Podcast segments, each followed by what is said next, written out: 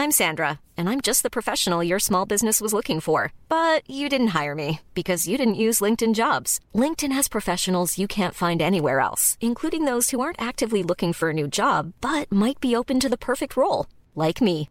In a given month, over 70% of LinkedIn users don't visit other leading job sites. So if you're not looking on LinkedIn, you'll miss out on great candidates like Sandra. Start hiring professionals like a professional. Post your free job on linkedin.com slash spoken today.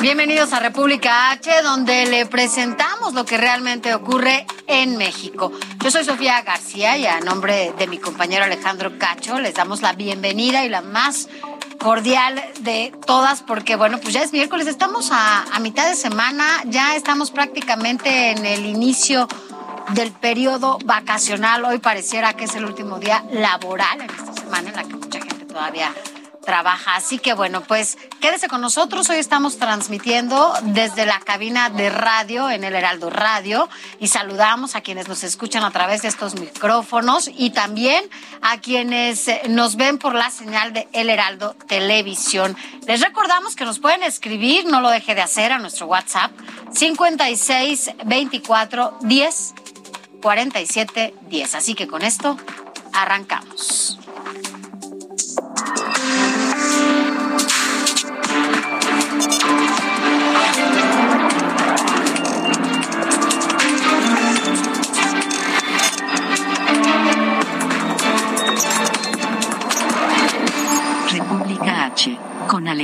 Cacho.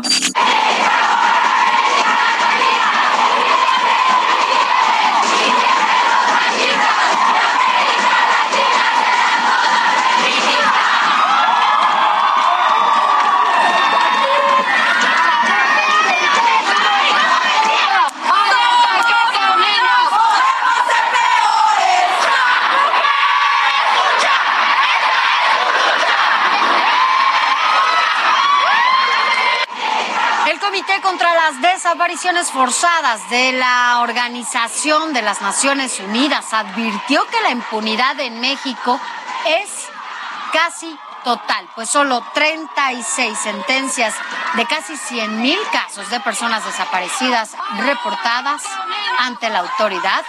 Lo anterior se desprende del informe elaborado tras la visita que realizó este comité a México de las 85 recomendaciones que incluye el informe. El comité hace sobre todo énfasis en las siguientes.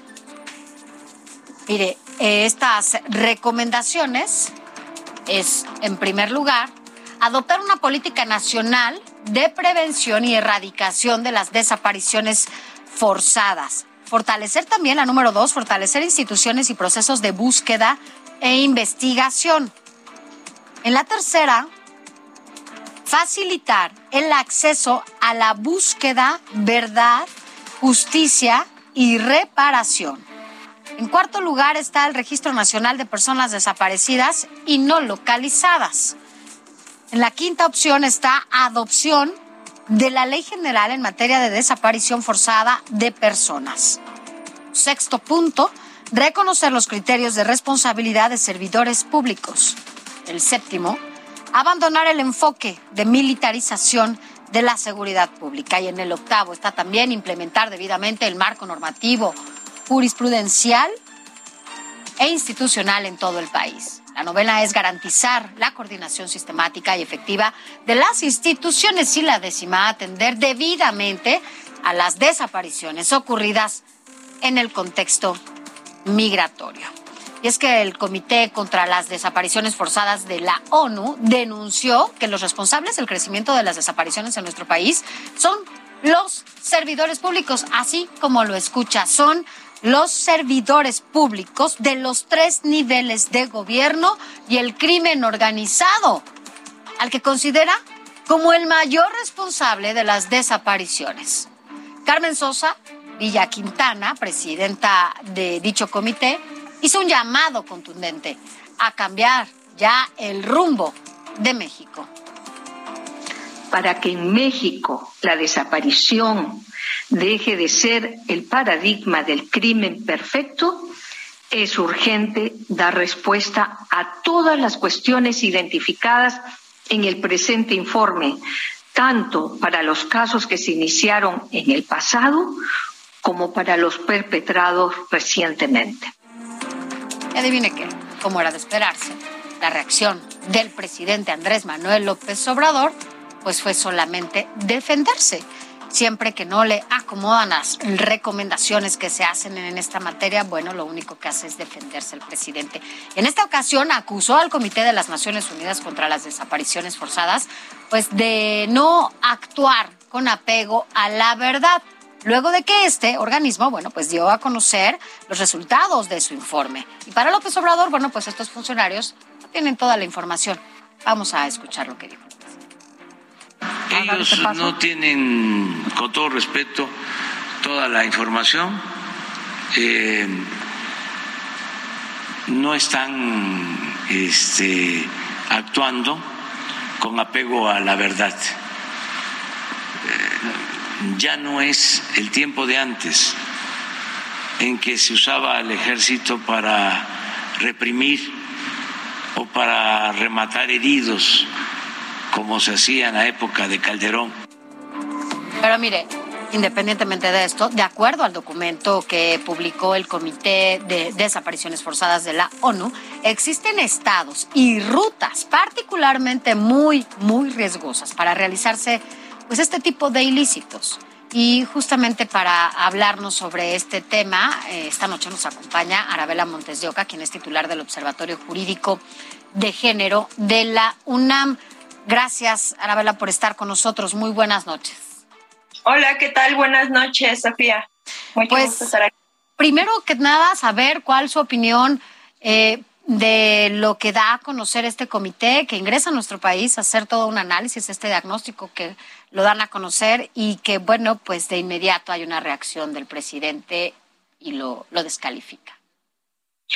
Bueno, es importante saber que estos estudios que hacen tanto este comité, pero también los comités regionales de derechos humanos, pensemos en, los, en las revisiones que hace, por ejemplo, Comisión Interamericana de Derechos Humanos y demás, son estudios que se hacen con metodologías muy estrictas, es decir, que no están sujetos como a cuestiones arbitrarias que pudieran, eh, digamos, poner en duda los resultados que ellos tienen y también poner en duda lo que ellos eh, están están diciendo, porque se hacen consultas desde distintos ámbitos, es decir, consultan tanto al gobierno como a organizaciones de la sociedad civil como a víctimas. Entonces, eso hace que su informe sea un informe muy completo. Y respecto a la pregunta del presidente, es una pregunta, es una respuesta bastante lamentable el creer que aparte es una cuestión en contra de él, cuando estamos viendo justamente que no es una cuestión en contra de él. El aumento de los casos en los últimos meses ha sido muchísimo. y, también con ciertas diferencias y ciertos matices que, eh, ojalá nos dé oportunidad de platicar, pero este tipo de cuestiones se tratan mucho de voluntad política, de construir esas relaciones entre, voluntad eh, entre la voluntad política y la voluntad de la sociedad para poder transformarlo. Claro, porque además, como bien dice, bueno, pues finalmente este diagnóstico, este estudio se está elaborando con especialistas, ¿no? Y se toman en cuenta varios criterios y se hace, bueno, pues no de la noche a la mañana, vaya, es un tiempo en el que se ocupan para llevar y para llegar sobre todo a estos resultados, porque además también hay que decirlo, la violencia por un lado, pero también las desapariciones de mujeres, los feminicidios, el abuso de menores en nuestro país tampoco ha parado. Y existen mecanismos, instrumentos legales para que pues de alguna manera se detengan o se prevengan y no pasa nada. Pareciera que no tenemos herramientas eh, jurídicas que nos ayuden A mujeres, a niñas, a hombres, a, tener pues eh, seguridad, ¿no? Por lo menos en nuestro ámbito o en nuestro contexto cercano, ¿no? Sí, justamente. Eh, pasa que muchas de las medidas que tenemos son medidas reactivas. Es decir, que ya que tenemos las desapariciones, ya que tenemos los feminicidios, es cuando empezamos nosotros a crear instituciones, a crear políticas y demás, pero cuando realmente se necesita es antes de eso. Y tenemos varios ejemplos que me gustaría mencionar brevemente. Tenemos, por ejemplo, el caso de Medellín en Colombia, tenemos el caso de Sudáfrica, que son eh, ciudades, países que han ido transformando este tema de violencia contra las mujeres con una política que es una política que pareciera muy concreta, muy abstracta, pero que han funcionado y han reducido en un 25% eh, los casos en algunos lugares. ¿Como Sudáfrica, por ejemplo en un 70%. Eh, concretamente, lo que han hecho ellos es que para lograr eh, eliminar la violencia contra las mujeres se trata de construir sociedades más igualitarias en términos socioeconómicos, en términos raciales, en términos de género. Es decir, estas sociedades igualitarias van a, mm, digamos, mejorar las condiciones, que tú estés dando beneficios en cuestiones económicas, que tú, eh, digamos, generes un espacio mucho más sano en estos aspectos, va a permitir que se reduzca la violencia. Y esto ya tiene un eh, por eso digo, parece como muy abstracto, pero esto ya ha tenido resultados en varios países. Entre más igualdad hay, menos violencia eh, se reduce. Y también otro tipo de cuestiones que he tenido la oportunidad de comentarlo, es que no se ven las pequeñas diferencias. Tenemos muy eh, focalizado en cada uno de los estados cuáles son las edades, cuáles las zonas específicas donde más suceden estos casos, que eh, ese tipo de factores por estado, no por todo México, también brindan soluciones y alternativas para la prevención. Son diferentes las circunstancias, ¿no? Que se viven en cada una de las regiones. No podemos hacer políticas generales.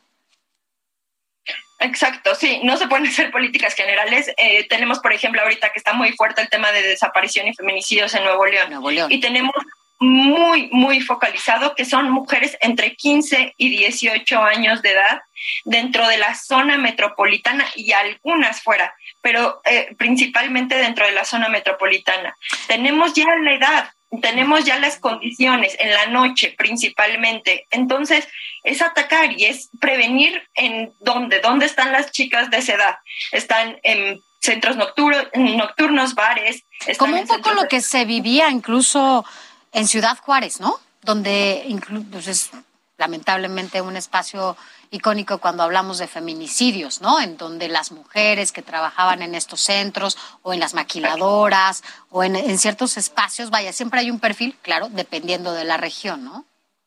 Claro, y esos perfiles son los que son muy importantes para poder encontrar dónde intervenir como parte del Estado y poder generar una política específica para que no sigan desapareciendo mujeres y apareciendo después eh, muertas. Así es. Estamos platicando con Arabela Montesioca, quien es titular del Observatorio Jurídico de Género de la UNAM. Y Arabela, yo quisiera preguntarle algo, y sobre todo en estas sociedades igualitarias en las que, bueno, pues han podido combatir esta violencia hacia las mujeres, en su opinión y en su experiencia, y sobre todo por todos los temas que ustedes ven, eh, ¿cuál es su opinión o cree que con estas políticas en materia de género actuales y las políticas sociales que tenemos en este país pueden contribuir a llegar a comunidades o a sociedades igualitarias?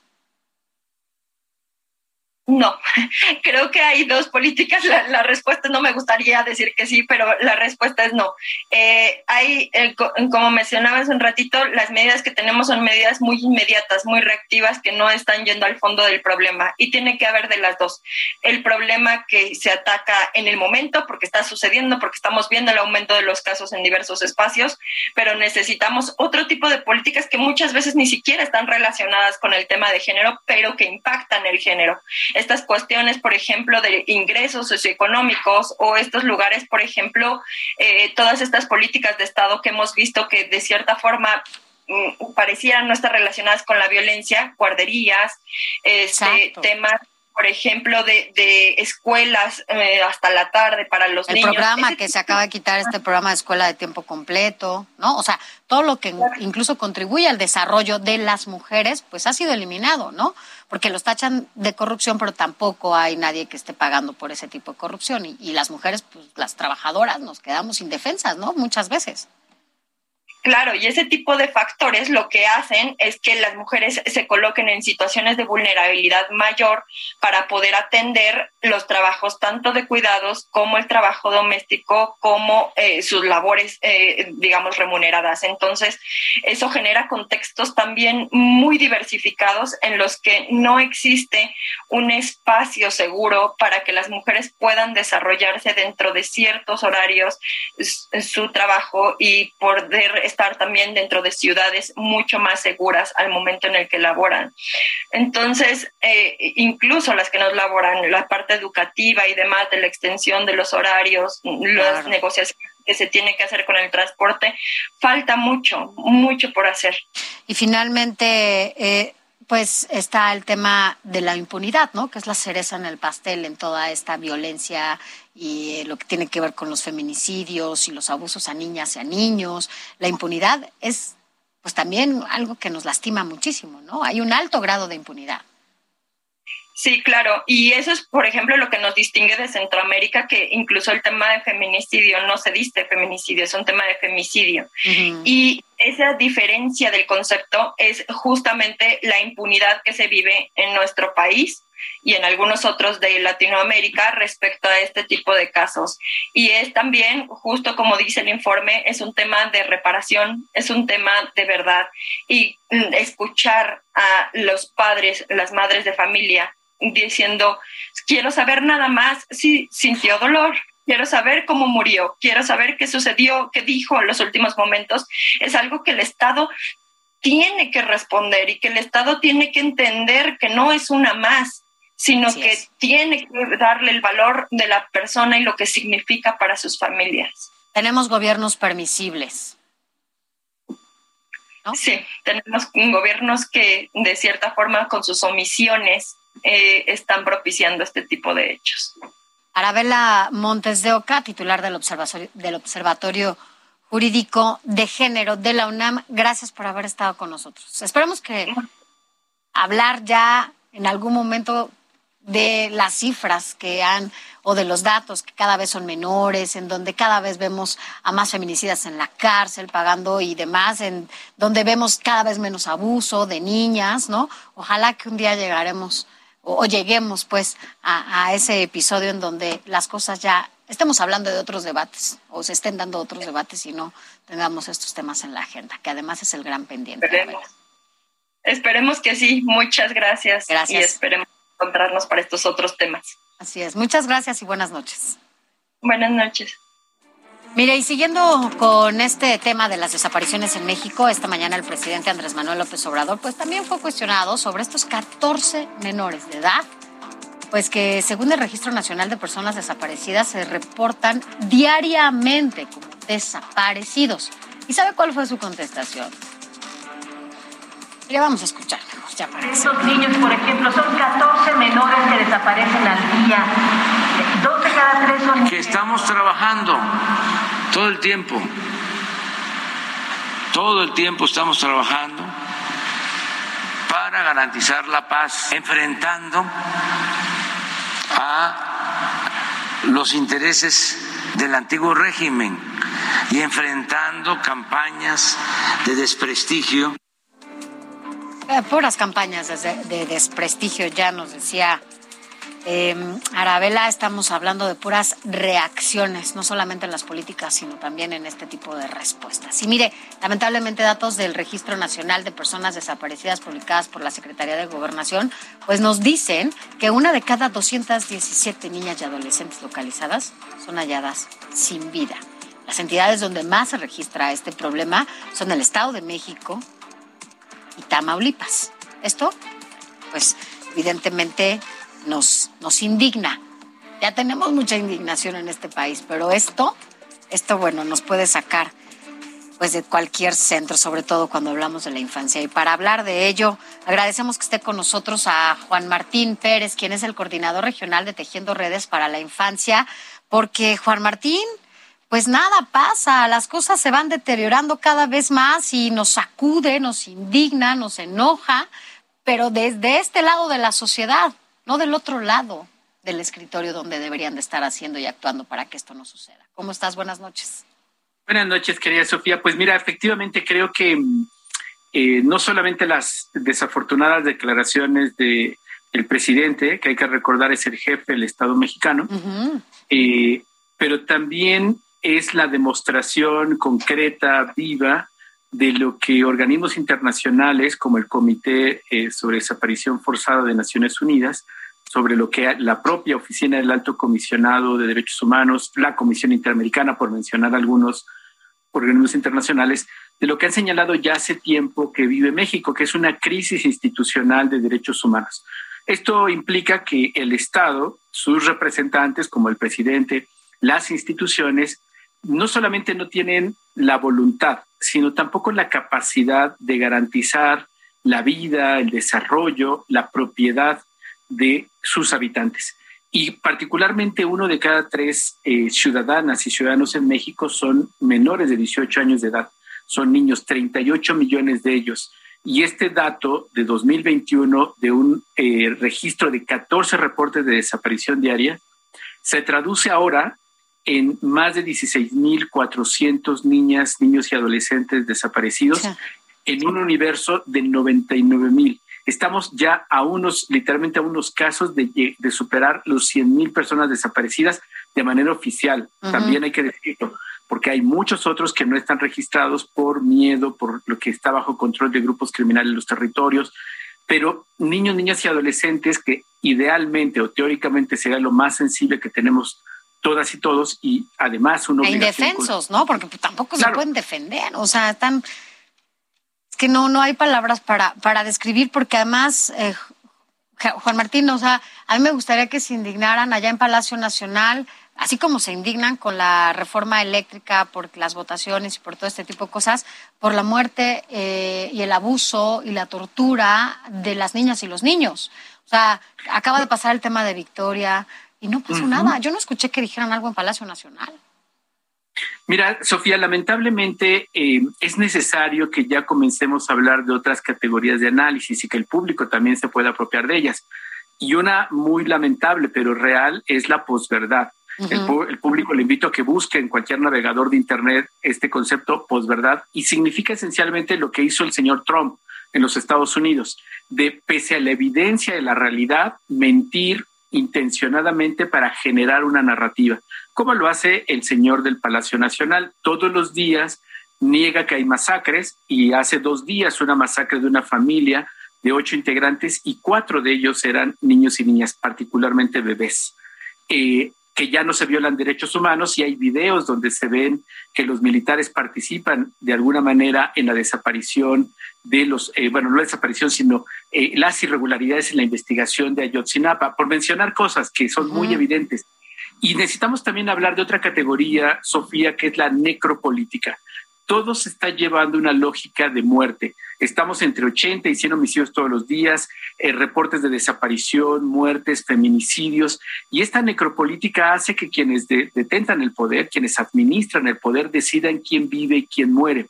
Esto se traduce en negarse, por ejemplo, a vacunar a los niños y niñas contra el COVID eh, bajo el argumento de que no eh, es importante, pero se mueren, más de mil niños y niñas han muerto por COVID, los tratamientos de cáncer para los, para los niños que también están muriendo por falta de tratamientos, solo por ilustrar algunos de los temas. Y hay una tercera categoría que tenemos que colocar y es la ciudadanía participativa. Los estados, los gobiernos no existen si no hay participación ciudadana. Dicho de otra manera, estos temas tan graves de alguien que está al frente del poder y no prioriza algo tan importante como es la vida de niños y niñas y su integridad. Solamente las y los ciudadanos podemos modificar esto. Más allá de la votación, sin duda es una forma, pero lo más cotidiano es nuestras familias, nuestras comunidades, los barrios. Tenemos que recuperar el territorio, la gestión pública y hacerlo para que el Estado que está mandatado y tiene el presupuesto funcione.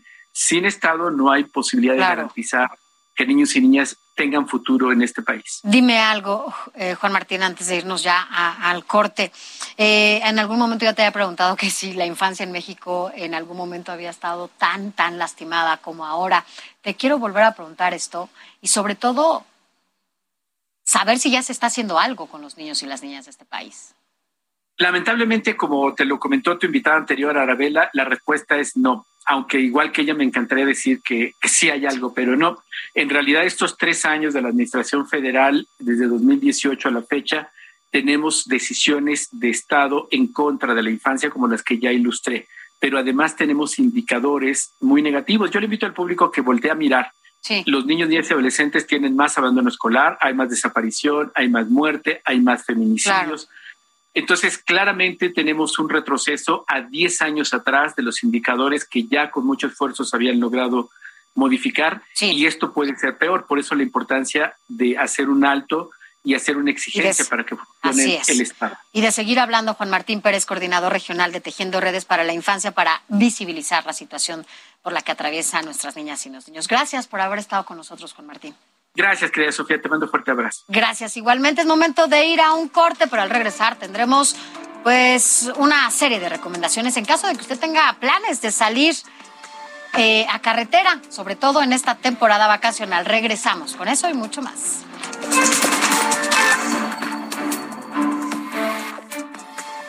Continuamos. República H con Alejandro Cacho.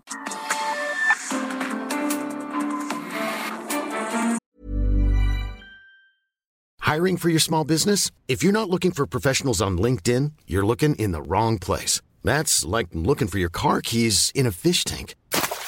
LinkedIn helps you hire professionals you can't find anywhere else, even those who aren't actively searching for a new job but might be open to the perfect role. In a given month, over 70% of LinkedIn users don't even visit other leading job sites. So start looking in the right place. With LinkedIn, you can hire professionals like a professional. Post your free job on linkedin.com slash spoken today.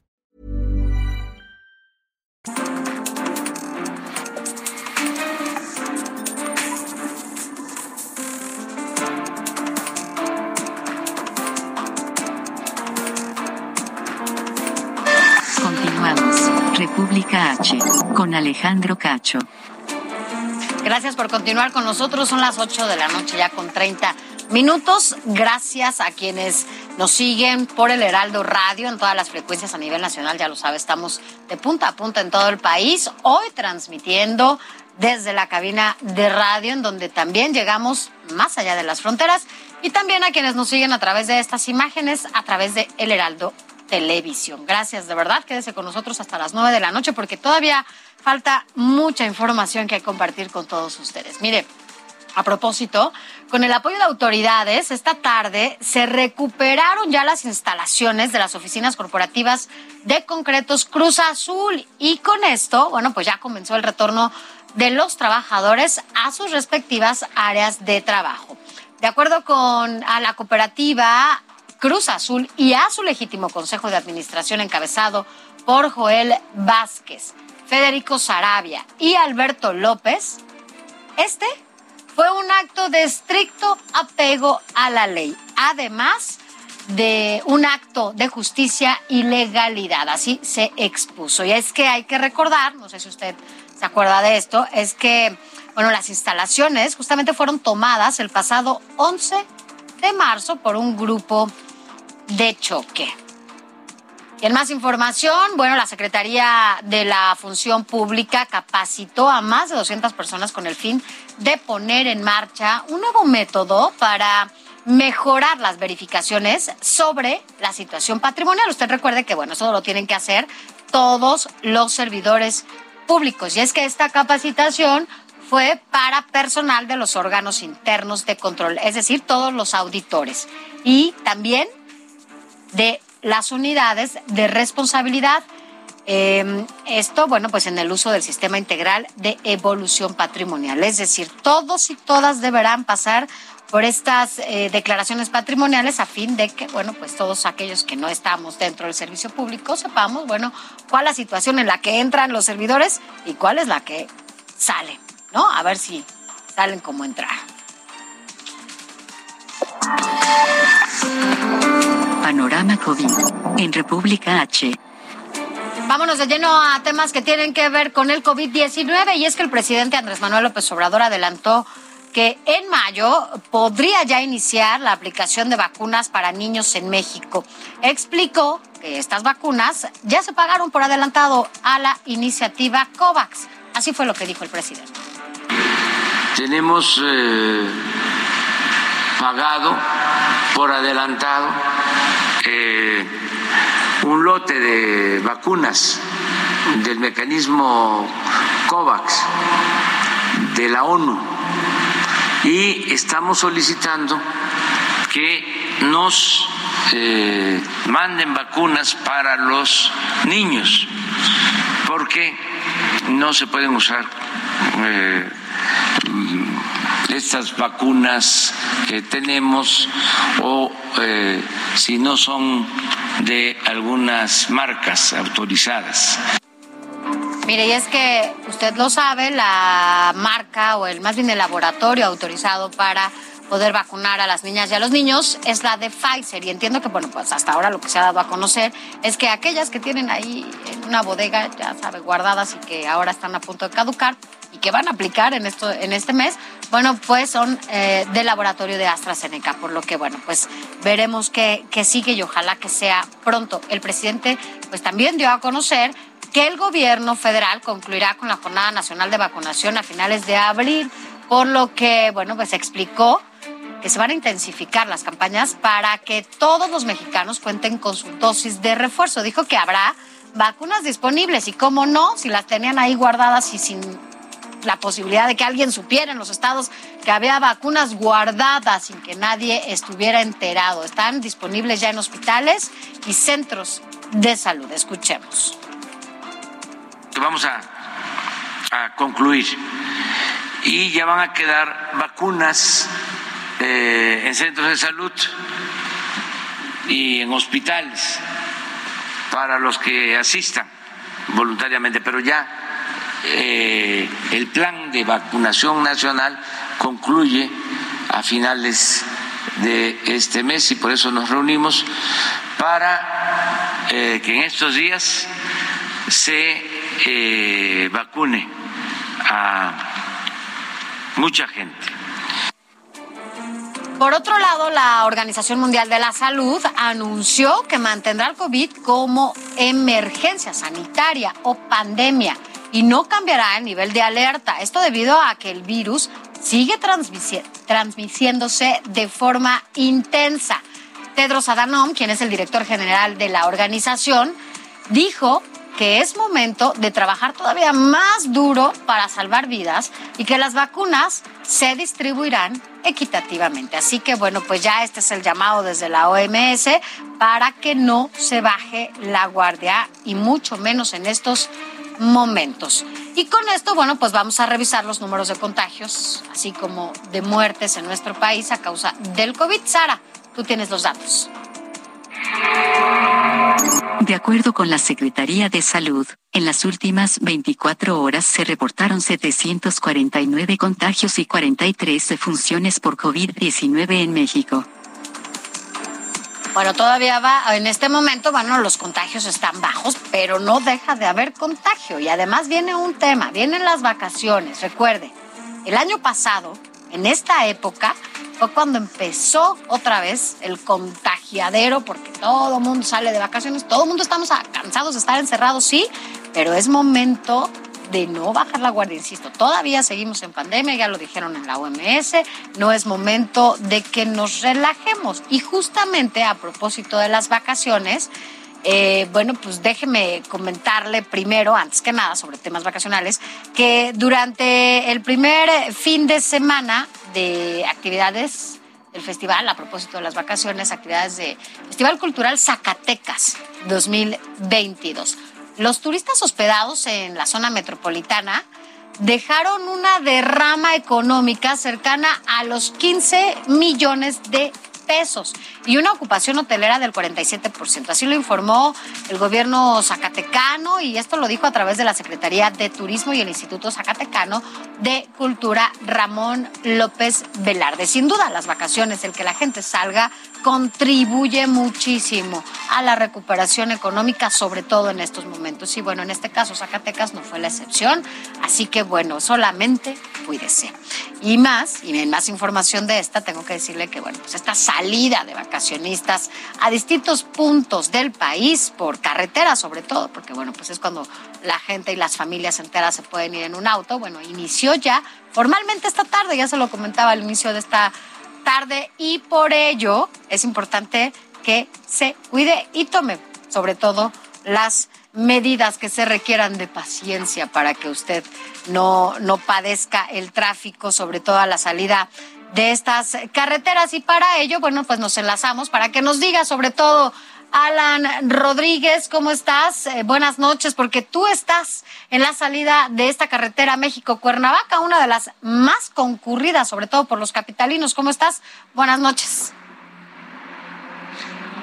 Hola, ¿qué tal Sofía? Amigos, muy buenas noches. Como lo mencionas, nos encontramos en estos momentos en la caseta de Tlalpan de la autopista México-Cuernavaca, en donde en estos momentos podemos observar realmente buenas condiciones para todas las personas que están saliendo de la Ciudad de México por esta ruta hacia el sur de la capital y se dirigen algunos de ellos a estados como Morelos, a estados como Guerrero, para pasar estos próximos días de Semana Santa. Al momento en la Ciudad de México se está registrando un aforo vehicular aproximadamente en el kilómetro 21 más 500 de esta autopista. Esto es decir, a la altura en donde se genera la división hacia la salida libre y las afectaciones llegan hasta la zona del periférico. Sin embargo, como podemos observar en estos momentos, en este punto, se están registrando un ingreso de 40 vehículos y una salida de 32 por minuto. La recomendación que están haciendo las autoridades es de manejar con mucha precaución, no ingerir bebidas alcohólicas si es que las personas que viajan a bordo del vehículo van a conducir y sobre todo respetar los límites de velocidad para poder llegar con bien hacia sus destinos. Aunado a esto, cabe destacar e informarles a todos nuestros amigos automovilistas que se está registrando un incendio desde esta tarde en el kilómetro 67 de esta autopista, es decir, a la altura de La Pera, en donde pues bueno, los servicios de emergencia continúan realizando todo tipo de maniobras para evitar que el fuego continúe extendiéndose y sobre todo que la espesa capa de humo que se ha formado a lo largo de las últimas horas imposibilite la visibilidad de los conductores. Por este motivo hacemos el llamado de atención a todas las personas que se dirigen hacia esta zona que tomen en cuenta esta situación ya que tenemos una fila de más de 10 kilómetros para quienes se dirigen hacia la ciudad de Cuernavaca. Lo que hemos podido observar en este punto es la presencia por parte de la Guardia Nacional, quienes están vigilando que no ocurra ningún hecho delictivo en esta zona, brindando seguridad. Y también previamente a llegar a este punto nos hemos encontrado con personal de la Secretaría de Seguridad Ciudadana de la Ciudad de México, quienes tienen una campaña de comunicación con algunos letreros y elementos, quienes están informando a todas las personas sobre la situación que se presenta, les repito, en la zona de la pera. Tómenlo en cuenta, ya nos han platicado algunos trabajadores de esta plaza de cobro que aproximadamente a las 3 o 4 de la mañana será el punto en el que se espera que se reciban más vehículos que parten y abandonan la Ciudad de México. Por lo pronto, Blanca, amigos, es el reporte que tenemos desde esta zona de la autopista México-Cuernavaca. Gracias, Alan. Bueno, para quienes nos están escuchando, entonces nada más recordarles, por el momento, si usted pretende salir por esta carretera México-Cuernavaca, está muy tranquilo, solo que como nos reporta nuestro compañero eh, reportero, bueno, pues a la altura de la pera hay un incendio que todavía se está apagando, está muy... Pues, como fuera neblina por la contaminación, hay muy poca visibilidad, así que tome sus precauciones si usted quiere salir en este momento. Pero de esta, de esta zona de México Cuernavaca, nos vamos ahora hasta la México Pachuca, en donde, bueno, pues ahí estás tú, Dani Magaña, para que nos digas cómo está la afluencia vehicular, cómo está la salida, sobre todo en esta carretera. ¿Cómo estás? Buenas noches.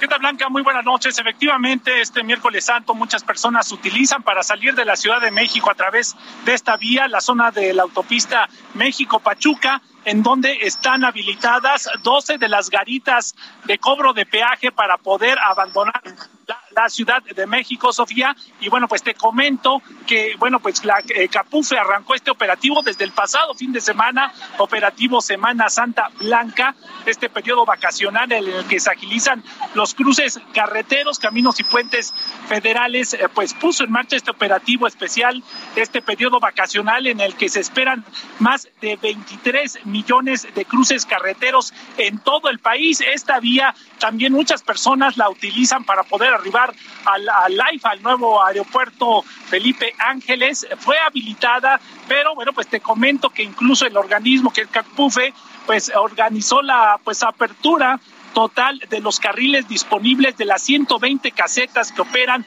con el propósito de que no haya retrasos y bueno, pues también adelantó que todas las obras que se realizaban en el sistema carretero han sido momentáneamente suspendidas para agilizar. Así que pues las personas que todavía están por salir de la ciudad están saliendo aproximadamente 42 vehículos y están ingresando 20. Así que pues una noche en la cual ha ido en aumento esta actividad vehicular en esta vía que conecta hacia la autopista México-Pachuca. Ese reporte y vamos a continuar atentos. Muy buena noche. Gracias, Daniel Magaña. Buenas noches. Y bueno, esto ya lo vio, está un poquito más eh, concurrida esta carretera, así que tome sus precauciones. Pero mire, ante la crisis justamente de inseguridad que se vive en México y de cara a este arranque ya del periodo vacacional, bueno, pues eh, el Observatorio Nacional Ciudadano emitió una serie de recomendaciones para los viajeros, sobre todo que van a acudir a diversos centros turísticos y que van a viajar por carretera. Escuche esto, por favor. Si sales por carretera, avísale a alguien, comparte tu ubicación con algún familiar, con alguna persona de tu confianza. Si vas a un hotel, informe en qué hotel estarás ten mucho cuidado a no ser víctima de extorsión. No compartas fotos en redes sociales hasta que no regreses a tu casa. Bueno, pues así las cosas y es que de acuerdo con información proporcionada por la Guardia Nacional y para que pues usted extreme precauciones y piensa circular por ahí en este periodo vacacional, le informamos también que las carreteras más peligrosas para circular en México son, mire, la de Puebla a Córdoba, allá en Veracruz. La carretera también de Uruapan a Lázaro Cárdenas, esto allá en Michoacán. La autopista que va de Matamoros a Reynosa, Tamaulipas, y la autopista de Querétaro, Irapuato.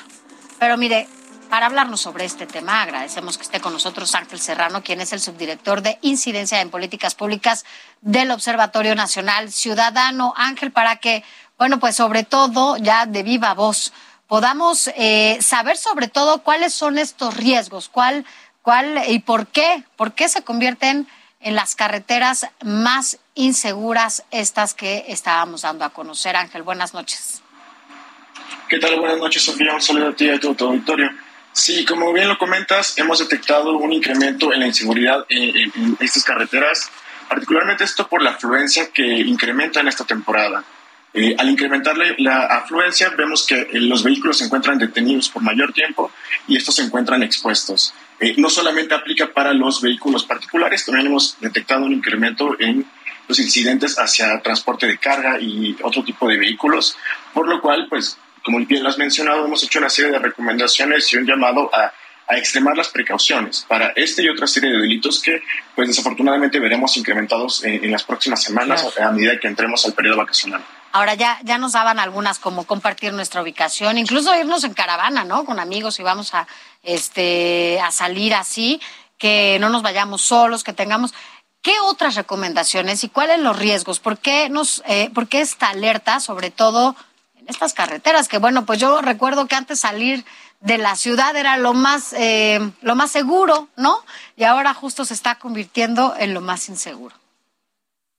Así es, desafortunadamente es lo que ha estado sucediendo, como bien lo mencionas, ir en caravana es una de las opciones, eh, y como lo mencionó Francisco en, el video que le hicieron a bien compartir, eh, compartir la ubicación. Hoy por hoy tenemos la facilidad de que algunos familiares o personas de nuestro círculo de confianza o de nuestras redes de apoyo sepan el lugar donde estamos. Y bueno, esto, eh, si bien puede eh, a lo mejor tener algunas complicaciones, en realidad hoy por hoy puede salvar vidas el hecho de que una persona pueda estar al pendiente de nosotros y en realidad es una actividad muy sencilla que cualquiera puede estar realizando desde su celular. ¿Tienen ustedes algún reporte o bueno, algunos datos sobre todo de cuáles son estos incidentes, cuántos son los incidentes que se han reportado ya en estas carreteras, sobre todo si hay un incremento importante en esta época vacacional? Este incremento lo hemos venido detectando de forma periódica. Como, como bien sabes, los delitos se comportan de forma estacional. Eh, aún no tenemos datos y aún no tenemos elementos para saber si en este periodo lo, sabremos.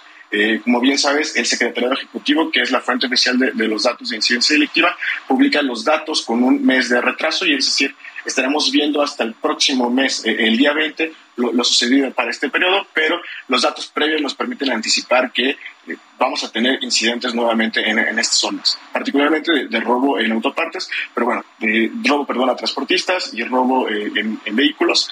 Pero bueno, adicionalmente también nos, hemos hecho el llamado a otro tipo de delitos que se ponen en auge en estas fechas, particularmente el tema de extorsión, que ha adquirido distintas modalidades y que eh, en esta época nacional tiende a crecer muchísimo por eh, que, vamos, la, gente al estar fuera de casa es muchísimo más vulnerable a, caer en este tipo de situaciones.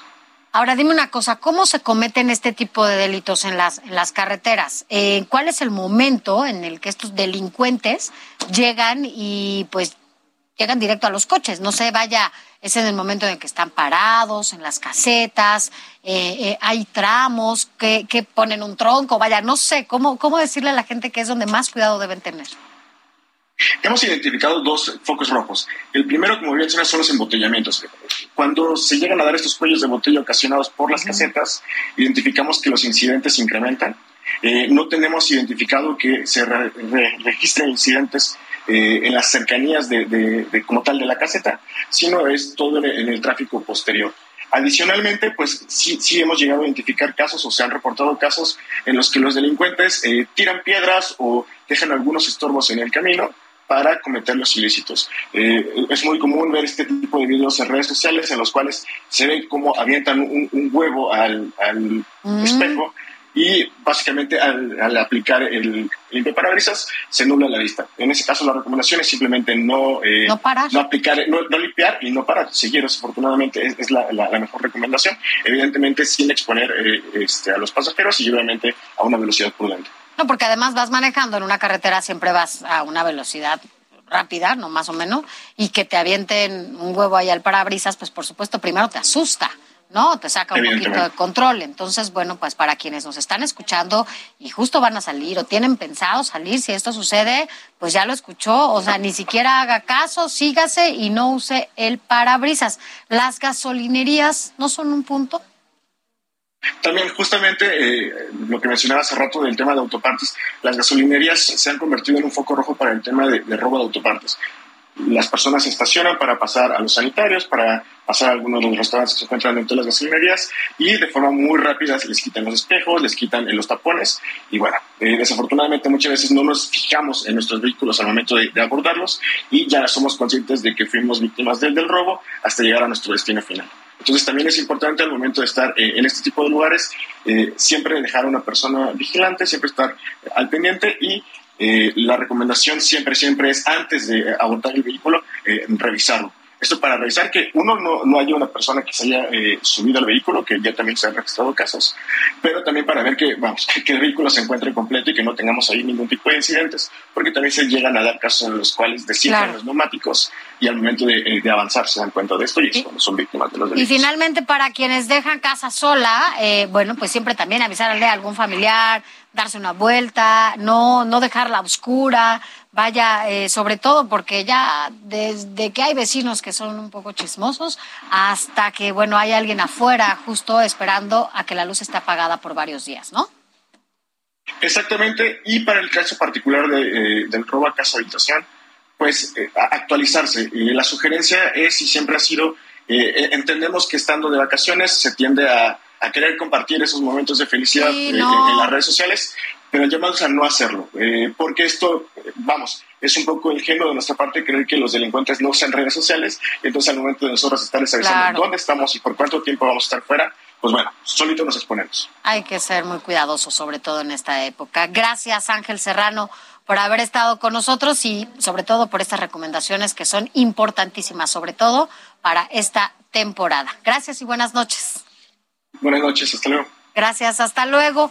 Mire, vámonos rápidamente a otros temas porque la gobernadora de Chihuahua, Maru Campos, hizo un llamado a los gobernadores de la frontera norte para hacer un frente conjunto contra la postura del gobierno de Texas allá en Estados Unidos. Esto en relación a la exhaustiva revisión de camiones y vehículos que cruzan de México hacia Estados Unidos, ya que pues, a últimas fechas no se ha respetado el esquema que se utiliza normalmente.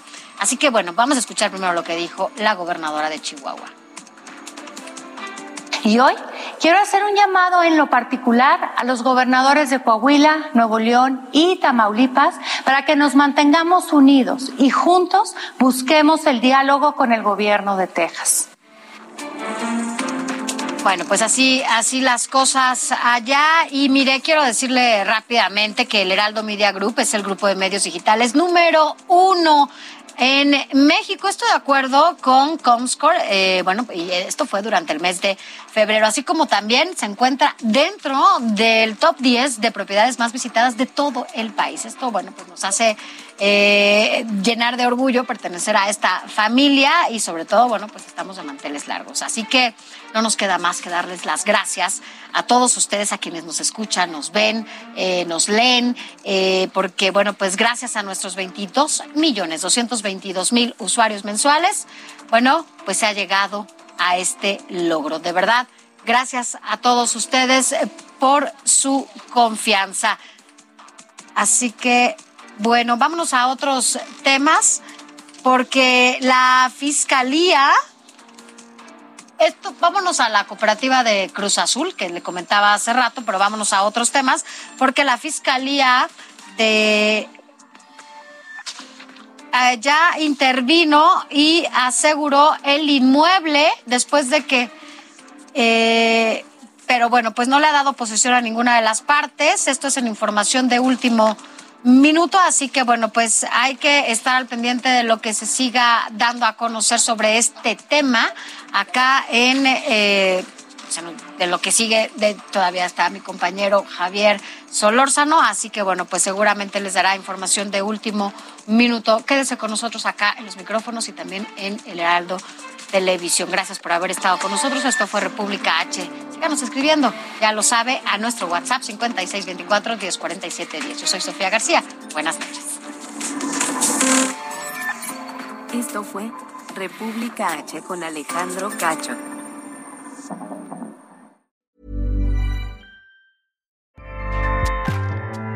ACAST powers the world's best podcasts. Here's a show that we recommend. The Real Housewives is a guilty pleasure for most, but if you're looking to not feel guilty about that pleasure, tune in to Everything Iconic with me, Danny Pellegrino, where I break down all the messy moments and behind the scenes antics of Bravo's popular franchise. And on Everything Iconic, I also interview celebrity guests like Kelly Ripa, Kiki Palmer, Drew Barrymore, Cameron Diaz, and more about their guilty pleasures, their past work, and so much more. So if you're pop culture obsessed and find yourself watching way too much reality TV like me, tune in to Everything Iconic with Danny Pellegrino wherever you listen to podcasts. ACAST helps creators launch, grow, and monetize their podcasts everywhere. ACAST.com.